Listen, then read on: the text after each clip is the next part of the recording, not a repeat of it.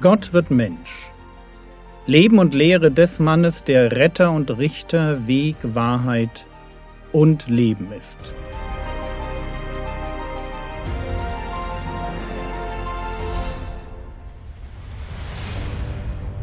Episode 35 Der Herr und sein Herold. Lasst uns weiterlesen in Lukas Kapitel 1, Vers 76. Lukas 1, die Verse 76 und 77. Und du, Kindlein, wirst Prophet des Höchsten heißen. Denn du wirst dem Herrn vorangehen, dass du seinen Weg bereitest und Erkenntnis des Heils gebest seinem Volk in der Vergebung ihrer Sünden. Hier prophezeit Zacharias endlich über seinen Sohn Johannes. Warum braucht es acht Verse, bis der alte Priester auf seinen Sohn zu sprechen kommt? Die naheliegende Antwort ist die, dass der Heilige Geist das Wichtige an den Anfang stellt. Das Wichtige ist aber nicht Johannes der Täufer. Wichtig ist der Messias. Der kleine Johannes ist nur ein Beleg dafür, dass die Rettung nahe ist. Dass Gott wirklich seinen König in die Welt gesandt hat, um sein Reich aufzurichten. Nichtsdestotrotz ist Johannes ein Prophet des Höchsten, und er wird dem Herrn vorangehen, um seinen Weg zu bereiten. Wir werden uns das in späteren Episoden noch genauer anschauen, wenn wir auf den Dienst von Johannes zu sprechen kommen, hier nur so viel. Mit dem Begriff Herr ist Gott gemeint. Das ist einerseits klar, weil der Begriff parallel zu dem Begriff der Höchste verwendet wird. Es hat aber auch damit zu tun, dass das Judentum das dritte Gebot sehr ernst nahm. So heißt es in 2. Mose 20, Vers 7, Du sollst den Namen des Herrn deines Gottes nicht zu nichtigem aussprechen, denn der Herr wird den nicht ungestraft lassen, der seinen Namen zu nichtigem ausspricht. Um den Gottesnamen nicht versehentlich zu missbrauchen, fing man deshalb an, ihn gar nicht mehr auszusprechen und stattdessen beim Vorlesen aus dem Alten Testament Ersatzlesungen vorzunehmen. Wenn also im Text der Name Gottes vorkam, das sogenannte Tetragramm JHWH, dann las man nicht Jahwe, sondern man las etwas anderes. Meist las man dann das Wort Adonai. Also man liest Adonai, obwohl im Text Jahwe dasteht. Und Adonai bedeutet Herr bzw. mein Herr. Als man dann das Alte Testament ins Griechische übersetzte, das ist die sogenannte Septuaginta, also als man das Alte Testament ins Griechische übersetzte, schrieb man an über 6000 Stellen, wo im Alten Testament der Gottesname Jahwe auftaucht, stattdessen Kyrios. Und Kyrios ist das griechische Wort für Herr. Und im Neuen Testament wird diese Tradition fortgeführt.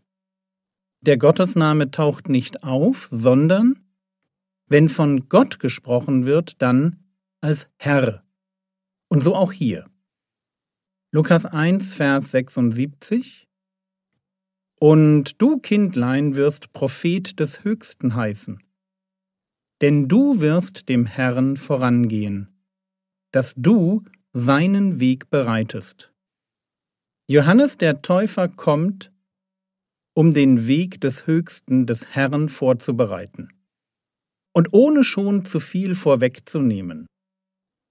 Es handelt sich dabei natürlich nicht um Straßenbau, sondern um die Vorbereitung eines Volkes auf die Begegnung mit ihrem Gott. Wie wir jetzt schon mehrfach gesehen haben, steht ein Exodus an. Gott schickt einen zweiten Mose, um sein Volk aus der Sklaverei der Sünde zu retten. Aber Gott tut noch mehr. Er schickt den größten Propheten des Alten Bundes, Johannes den Täufer, um den Übergang zu dem Verkündigungsdienst des Messias erträglicher zu gestalten. Warum sage ich erträglicher? Weil Jesus für fast alle, die ihn trafen, eine Überforderung war. Er predigt mit Autorität, stellt Bekanntes in Frage, passt nicht in die vorgefertigte Messias-Schublade, bringt Zeichen und Wunder, die ihn bestätigen, aber verbindet das mit dem Hang im Verborgenen zu wirken. Jesus ist vieles, aber eines ganz bestimmt nicht. Ein Messias, wie man ihn erwartet hatte. Und deshalb bekommt dieser Messias einen Herold, einen Vorläufer, jemanden, der sein Auftreten ankündigt und vorbereitet, jemanden, der schon mal ein paar gedankliche Pflöcke einschlägt. Lukas 1, die Verse 76 und 77 und du, Kindlein, wirst Prophet des Höchsten heißen. Denn du wirst dem Herrn vorangehen, dass du seinen Weg bereitest und Erkenntnis des Heils gebest, seinem Volk in der Vergebung ihrer Sünden. Erkenntnis des Heils, Erkenntnis der Errettung. Johannes bekommt den Auftrag, seinem Volk zu erklären, wie man gerettet wird. Das ist sein Job. Frage, wie wird man gerettet? Und manchmal denken Christen, dass es da in der Bibel zwischen dem Alten Testament und dem Neuen Testament einen Unterschied gibt. Aber das stimmt nicht. Es ist nicht so, dass man im Alten Bund durch das Halten der Gebote gerettet wird und im Neuen Bund durch den Glauben an Jesus. Es ist wahr, dass wir seit Pfingsten durch den Glauben an Jesus gerettet werden.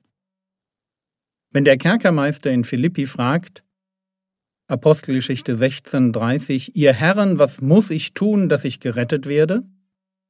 Dann ist die Antwort selbstverständlich in Vers 31, Glaube an den Herrn Jesus und du wirst gerettet werden. Glaube an den Herrn Jesus. Bitte denkt noch einmal an das, was ich vorhin über die Verwendung von Kyrios, Herr, gesagt habe. Der Herr Jesus ist nicht der Herr Fischer oder der Herr Meier, sondern Herr ist ein Name für Gott.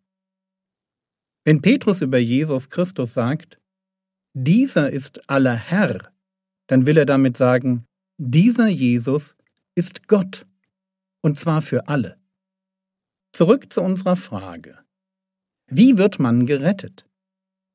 Es ist wahr, dass wir seit Pfingsten durch den Glauben an Jesus gerettet werden. Aber es ist falsch zu sagen, das wäre im alten Bund irgendwie anders gewesen.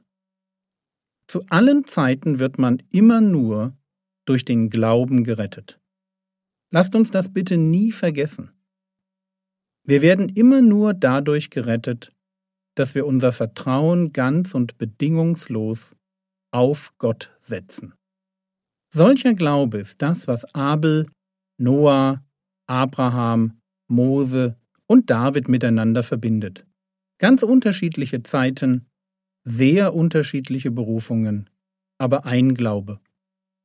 Ich will jetzt nicht davon reden, woran man rettenden Glauben erkennen kann, sondern ich will noch einmal über den Auftrag von Johannes reden. Lukas 1, Vers 77. Und Erkenntnis des Heils gebest seinem Volk in der oder durch die Vergebung ihrer Sünden. Johannes soll seinem Volk Erkenntnis des Heils geben. Er soll dem Volk Israel erklären, wie Rettung funktioniert, was in puncto Rettung immer am Anfang stehen muss. Und das ist eben nicht die selbstgerechte Haltung von Pharisäern, die sich für die Extraguten halten. Wenn wir uns Johannes anschauen, dann werden wir sehen, dass im Zentrum seiner Predigt eine Taufe steht. Taufe im Sinn eines Untertauchens in einem Fluss. Und diese Taufe war eine Taufe der Buße. Die Taufe selbst war ein Symbol für Buße. Buße als Umkehr von meinem alten Denken. Ich lasse mich ganz bewusst auf einen Neuanfang mit Gott ein.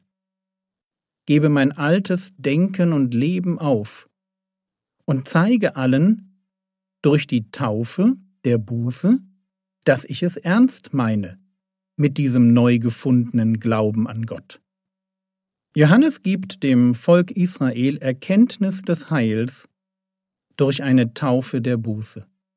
Er predigt, tut Buße. Und er unterstreicht die Wichtigkeit seiner Botschaft damit, dass seine Taufe zur Vergebung der Sünden war. Durch die Taufe der Buße wurden Sünden vergeben. Nicht, dass wir uns falsch verstehen. Die Taufe des Johannes war nur eine Vorstufe. Wer von ihm getauft wurde, der musste immer noch das Evangelium verstehen und an Jesus glauben und von neuem geboren werden. Und doch war sein Dienst eine Vorbereitung auf das, was kommen sollte. Im Kleinen konnte man bei ihm durch Buße und Taufe Vergebung von Sünden erfahren. Im großen Stil sollte dieses Konzept Buße, Taufe, Vergebung dann durch den Herrn Jesus zur Geltung gebracht werden.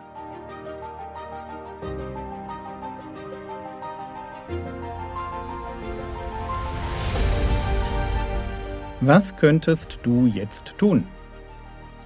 Du könntest zum Beispiel ein wenig zu dem Begriff Septuaginta recherchieren. Das war's für heute. Wenn du für mich beten magst, dann folge doch in der App unter der Rubrik Mehr dem Button Gebet. Du kannst dich auch gerne dort für den Newsletter eintragen. Der Herr segne dich, erfahre seine Gnade und lebe in seinem Frieden. Amen.